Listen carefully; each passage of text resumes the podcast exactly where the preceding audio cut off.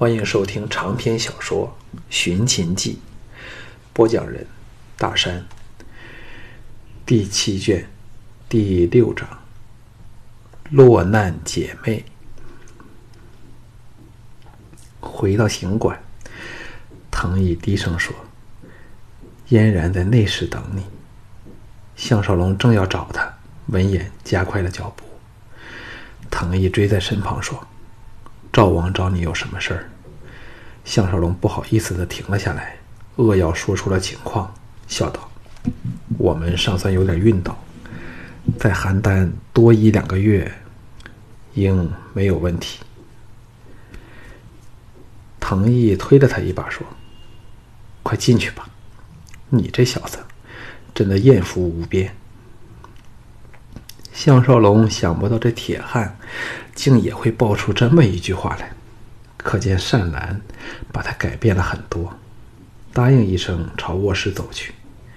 刚关上门，姬嫣然这大美人夹着一阵香风冲入他怀里，热情如火，差点把他融掉。初尝禁果的女人分外痴缠，荠菜女也不例外。云雨过后，两人肢体交缠，窃窃私语。项少龙尚未有机会问起他与李媛的事，这个家人早进一早一步的坦白说：“项郎莫要误怪嫣然，明天人家答应了陪那李媛到城南的枫湖赏红叶。哎，这个人明心一片，由楚国只追到这里来。”缠着人家苦苦哀求，嫣然不得不应酬他一下。到时我会向他表明心迹，叫他绝了对嫣然的妄念。项少龙听得季嫣然对李媛显见不无情意，默然不语。季嫣然微嗔说：“你不高兴吗？只是普通的出游罢了。若不放心，人家请邹先生同行好了。”项少龙叹了一口气说：“据我观察和得来的消息，这人的内在远不如他外表的好看。但若在这时说出来，我便像很没有风度了。”季嫣然拖出他的怀抱，在榻上坐了起来，任由无限美好的上身展现在他眼前，不悦地说。难道嫣然会认为你是搬弄是非的人吗？人家早在大梁就是你的人了，有什么值得吞吞吐吐的？项少龙把他拉到怀里来，翻身压着，说出了他利用李嫣嫣通过春申君设下的阴谋，又把今晚席上的事儿告诉了他。当姬嫣然听到李渊向赵王施压对付他的项少龙。又公然在席上宣布与他的约会时，勃然色变道：“想不到他竟是如此的浅薄阴险之徒，俨然真的是有眼无珠了。”项少龙说：“这个人可能在楚国隐忍的很辛苦，所以来到赵国不怕别人知道时，就露出真面目了。”纪言禅吁出一口凉气说：“幸得项郎提醒嫣然。”才没有被他骗了，哎，向郎何时才可带人家到燕到咸阳呢？这样偷偷摸摸真是痛苦。邹先生也很仰慕秦国，希望可快点到那里去呢。项少龙叹道：“谁不想快些离开这个鬼地方？不过现在仍要等待时机。”季嫣然依依不舍地坐了起来，说：“人家要回去了，今次不用你送我。”给人撞到，可更是百词莫辩。炫耀笑道：“不如我们合演一场戏，剧目就叫‘马迟夺的季嫣然’。若能气死那李媛儿，不是挺好玩吗？我们也不用偷偷摸摸、提心吊胆了，人家还可公然搬来和你住在一起呢。”项少龙坐起身来，勾着他粉相再尝了他的樱唇的胭脂，笑道。是马痴独占季家人，又或者是董痴情陷俏嫣然，这想法真诱人，只怕惹起了龙阳君的龙阳君的疑忌，那就大大不妙了。季嫣然笑道：“龙阳君这人最爱自作聪明，只要我们做的恰到好处，似有情若无情，循序渐进，反而会试他之疑，甚至会使他认为人家和那个项少龙没有关系。否则，怎会对别的男人倾心？”在甜笑说：“向郎的说话用词是这世上最好听的了。”飘飘然里，项少龙想想也是道理，精神大振。若能去掉龙阳君对季嫣然的疑心，日后行动会方便多了。否则，若被这半男不女的小人撞破他们的私情，可能会立即揭破他的身份。因为只要仔细检验他的假脸，他就无所遁形了。对赵人来说，让他得到季嫣然，总好过白便宜了李元儿。两个人兴奋的又缠缠起来，然后共商细节。项少龙想起了赵志，再三催促下，季嫣然才难解难分的悄然离开。项少龙趁季嫣然走后睡了一个时辰，到半夜，藤毅来把他唤醒。这行馆本来是有管家和一。和一众仆卑鄙仆人的，但都被他们调到外宅去，免得碍手碍脚。他梳洗时，藤毅在他身后说：“有几个形迹可疑的人，半个时辰前开始埋伏在前街和后巷，不知是何方神圣。真想去教训他们一顿。”项少龙说：“教训他们何其容易，只要明天通知赵牧一声，这奸鬼。”定有方法查出是什么人。藤毅说：“你出去时小心点看来我还是和你一起去好些，至少有个照应。”项少龙失笑道：“我只是去偷香窃玉，何须照应？”唐毅不再坚持，改变话题道：“少龙准备何时与仆部赵大这两批人联络？”项少龙戴上了假面具，说。这事儿要迟一步才可决定，而且不可让他们知道董匡就是我项少龙。人心难测，谁说得定他们其中一些人会不会出卖我们呢？藤毅松了一口气说：“你懂这么想，我就放心了。”项少龙用力地搂了他的宽肩，由他协助穿上了全副的装备，越墙离府，没入了暗黑的街道里。虽然是夜深时分。街上仍见有车马行人和巡夜的乘卒。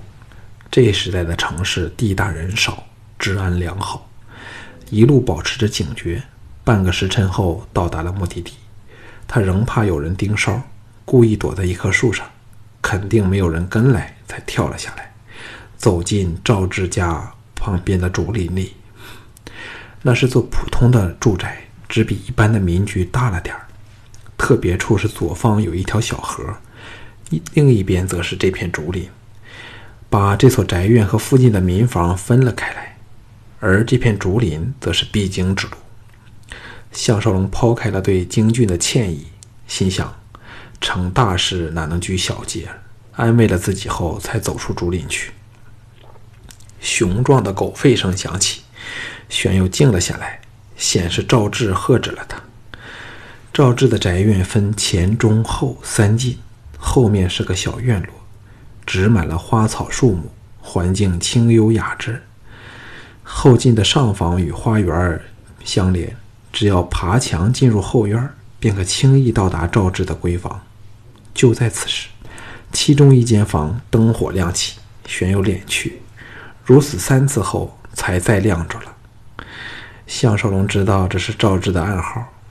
心中涌起了偷情的兴奋，赵志胜在够韵味儿，有种令人醉人的独特风情。特别使人印象深刻是他年不过二十，但偏有着宝丽人士的沧桑感。看来他定是有些伤心的往事。项少龙知道时间不多，春宵一刻值千金，迅速行动，攀墙入屋，接连入内。原来是间小书房，布置的淡雅舒适。赵志身穿浅绛色的长褂，仰卧在一张长方形的卧榻上，机旁摆摆着美酒和点心，含笑看着他由窗门爬进来。项少龙正报以微笑时，心中警兆忽现，未来得及反应前，背上已被某种东西抵在了腰际处。他之所以没有更清楚感觉，是因为隔着了围在腰间插满飞针的格囊。背后传来了低沉但悦耳的女音说：“不要动，除非你可快过机括发动的特制强弩。”项少龙感到有点耳熟。偏又想不起在这背后威胁他的人是谁。赵志兴奋地跳了起来，娇笑说：“人人都说项少龙如何厉害，还不是着了我们姐妹的道？”项少龙心中苦笑，这是第二次被女人骗了。这可能是男人最大的弱点，总是对美丽的女子没有戒心，但又大感奇怪。赵志若要对付他，只要到街上大喊三声，保证他全军覆没。何用大费周章私下对付他？难道他对死鬼连晋仍然余情未了，不亲自下手不够痛快？故作哑然地说：“智姑娘说什么呢？谁是项少龙？”赵志怒道：“还要否认？在往郭家的山路时，你不是亲承认了吗？”项少龙故意气他说：“谁告诉过你，鄙人就是项少龙呢？”赵志回心一想，他的确没有亲口承认过，但当时那一刻，他的语语态、神气，活脱脱就是项少龙。现在他又置置口不认，分明是在捉弄自己。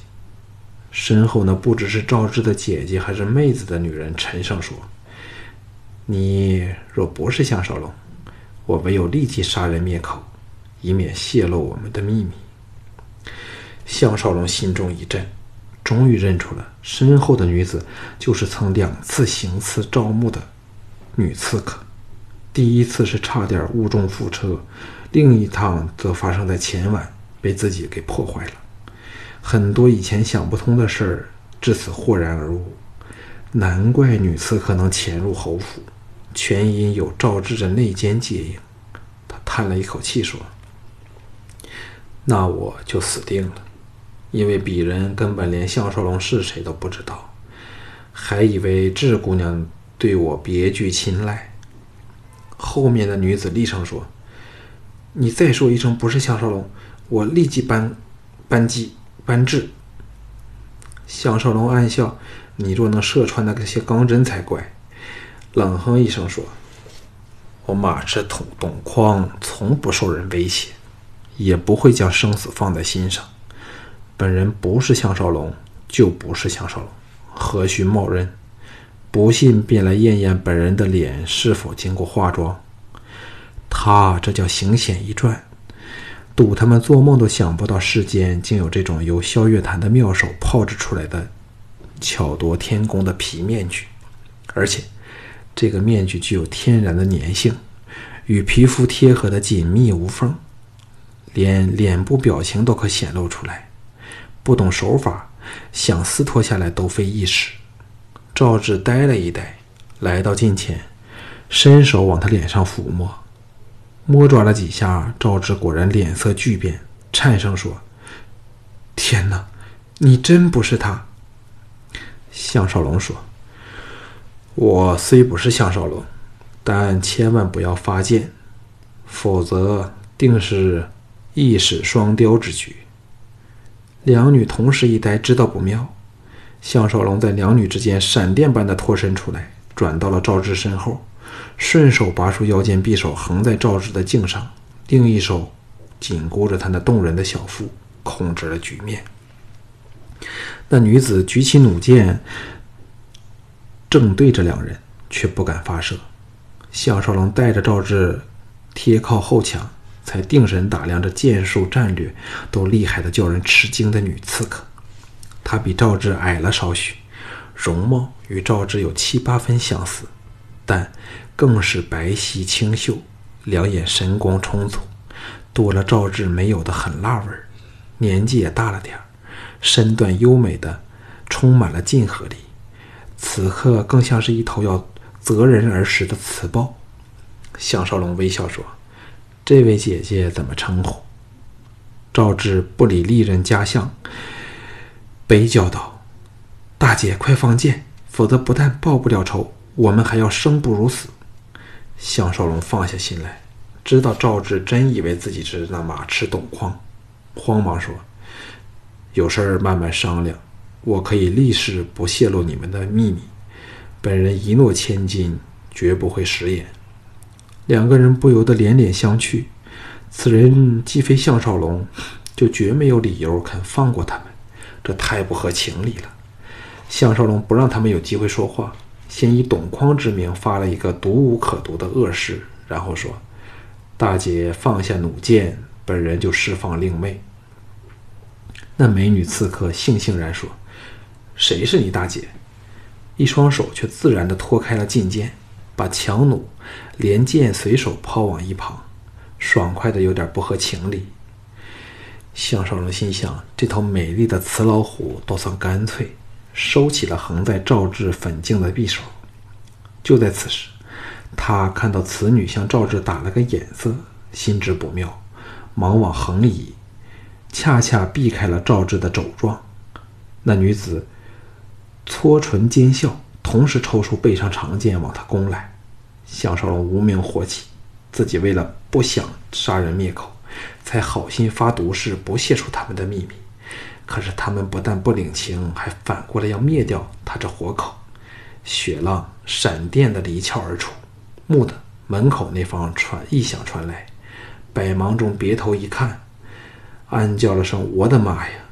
原来是一一头大横犬，正以惊人的高速窜入门来，露出了森森白牙。鼻孔喷着气，喉间呜呜有似电舞，朝他扑到。当时想想起了刚才他搓唇奸笑是为了唤这恶犬前来助阵。幸好项少龙以前受训项目之一是如何应付恶犬，虽未真的试过，但总尝过与比这头黄犬更粗壮的军犬纠缠的滋味横剑一扫。挡开了对方刺来一剑，矮身侧踢，刚好正中已扑离地面那恶犬的下颌处。这头畜生一声惨嘶，侧跌开去，滚倒地上，一时爬不起来。赵志也不知由哪里找来佩剑，配合着姐姐分由左侧和正面攻来，一时尽是森寒剑影。项少龙深悉两女厉害。不过他早把末世补遗的三大杀式融会贯通，剑法再非昔日的无下阿蒙。趁那恶犬尚未再次扑来，猛地闪到那大姐身侧，使出了浑身解数，浑身解数，一剑由上劈下。那大姐大吃一惊，原来项少龙这一招精奥奇妙，竟能在窄小的空间不住变化。叫人完全寻不出来龙去脉。猛咬银牙，以攻制攻，竟不理敌剑，往项少龙心窝闪电刺去，完全是同归于尽的格局。项少龙心中暗赞，不过也是正中下怀。他曾与他交过手，知道他剑法走的是灵奇飘忽的路子，拥手与他对仗，就怕他的剑都未碰着。便要一命呜呼，这也是女性用剑的特点，以免要和天生较强壮的男性比臂力。当下变招，横剑挥挡，当的一声脆响过处，美女刺客的剑被项少龙扫了个正着。他要以攻制攻，就必须全力出手，有进无退。反给项反给予机会，项少龙全力的与他硬拼了一剑。除了萧卫谋和藤毅外，项少龙的腰臂力可说是全无对手。他怎么厉害，仍是个女人，受先天限制。两剑交击下，震得他手腕酸麻，骇然退了开去。项少龙本以为可使他长剑脱手，岂知他终于是勉强撑过去了，冷喝一声，往地上滚去。赵志怎也想不到这马痴剑术如此惊人。要冲上助阵时，刚好给退后的姐姐撞个正着，一起踉踉踉跄倒退。这时，那黄狗又回过头来，想扑向项少龙。赵志惊叫道：“大黄，大黄！”项少龙此时早右手执起了弩弓，左手捞起弩箭，并以最敏捷的手法上箭瞄准，对准那头大黄。这头犬非常的机灵，曾受过两女，一见弩箭向着自己，低呜一声缩到了两女的身后。项少龙右手持弩，剑交左手。指着惊魂甫定的两女，微笑说：“大姐叫什么名字？让董某有个称呼。”两女神色惊疑不定，缩在墙角不敢动弹。在这种窄小的空间和距离内，要拨开以机阔射出的劲箭，简直是痴人说梦。那大姐的骨头很硬，紧抿着嘴儿没有答他，反而是赵志冲口答道。他叫田柔。项少龙愕然说：“不是姓赵的吗？”赵志才知说漏了嘴，脸色苍白起来。项少龙与那田柔对视着，心想：他既姓田，说不定和田丹有点亲族关系。赵牧一向与田丹有勾结，否则不会和萧卫谋暗中往还。想到这里，有了点眉目。故意扮作睁眉怒目的说：“本人原本有意放过你们两人，可惜你们竟是姓田的。我最憎恶的就是这个姓的人。现在唯有抛开怜香惜玉之心，送你们回出娘胎之前那地方去。这么给你们一个痛快，应该感激我才对。”赵志看着他手上的弩箭，颤声说。你为什么这么恨姓田的？田柔怒道：“智智，不要和他说话，他要杀便杀吧。”项少龙暗怪：这房子难道只得他姐妹二人？否则闹得这么厉害都不见有人出现。赵志那相依为命的父亲躲到哪里了呢？想到这里，只见那被赵志拉着的黄狗耳朵竖直起来，露出注意的神色。心中了然，喝道：“不准进来，否则本人立即放箭。”两女愕然，想不到他竟然能察觉到救兵无声无息的接近，登时泛起了无法与这人对抗的虚弱心态。项少龙望向赵志说：“横竖你们死到临头，本人不许瞒你们，我之所以憎恨姓田的人，因为其中有一个人。”叫田丹，两女呆了一呆，定神瞧着他。项少龙缓缓移前，弩箭上下移动着，叫两女不知他要选择的位置。一个诱人的想法在心中升起：只要他射杀了田柔，再以飞针对付门外的人和赵志，可有十成把握迅速解决三人，那就一了百了，不用为他们烦恼了。门外一把苍老的声音喝道。壮士手下留人，我家两位小姐的大仇人正是田丹。大家都遇上一条线上的人了。田柔和赵志齐声说：“正叔。”项少龙冷笑说：“这话怎知真假？本人故意告诉你们这事儿，就是要逼自己狠下心来，好杀人灭口。”否则，若把这事儿漏了出去，给与田丹有勾结的赵牧知道，我哪还有命？或者你们尚未知道，田丹这两天便要来邯郸，本人报仇的唯一机会也到了，绝不容许被人破坏。两女为之动容，显然不知道田丹来赵的事儿。田柔杏目圆睁，盯着他说：“你不是赵牧的同党吗？”项少龙喝道：“闭嘴！谁是这奸贼的伙伴？只是为了取得他的信任，好对付田丹，才虚与委蛇。本人从未杀过女人，今晚只好破戒了。门外那郑叔惊叫说：“壮士万勿莽撞！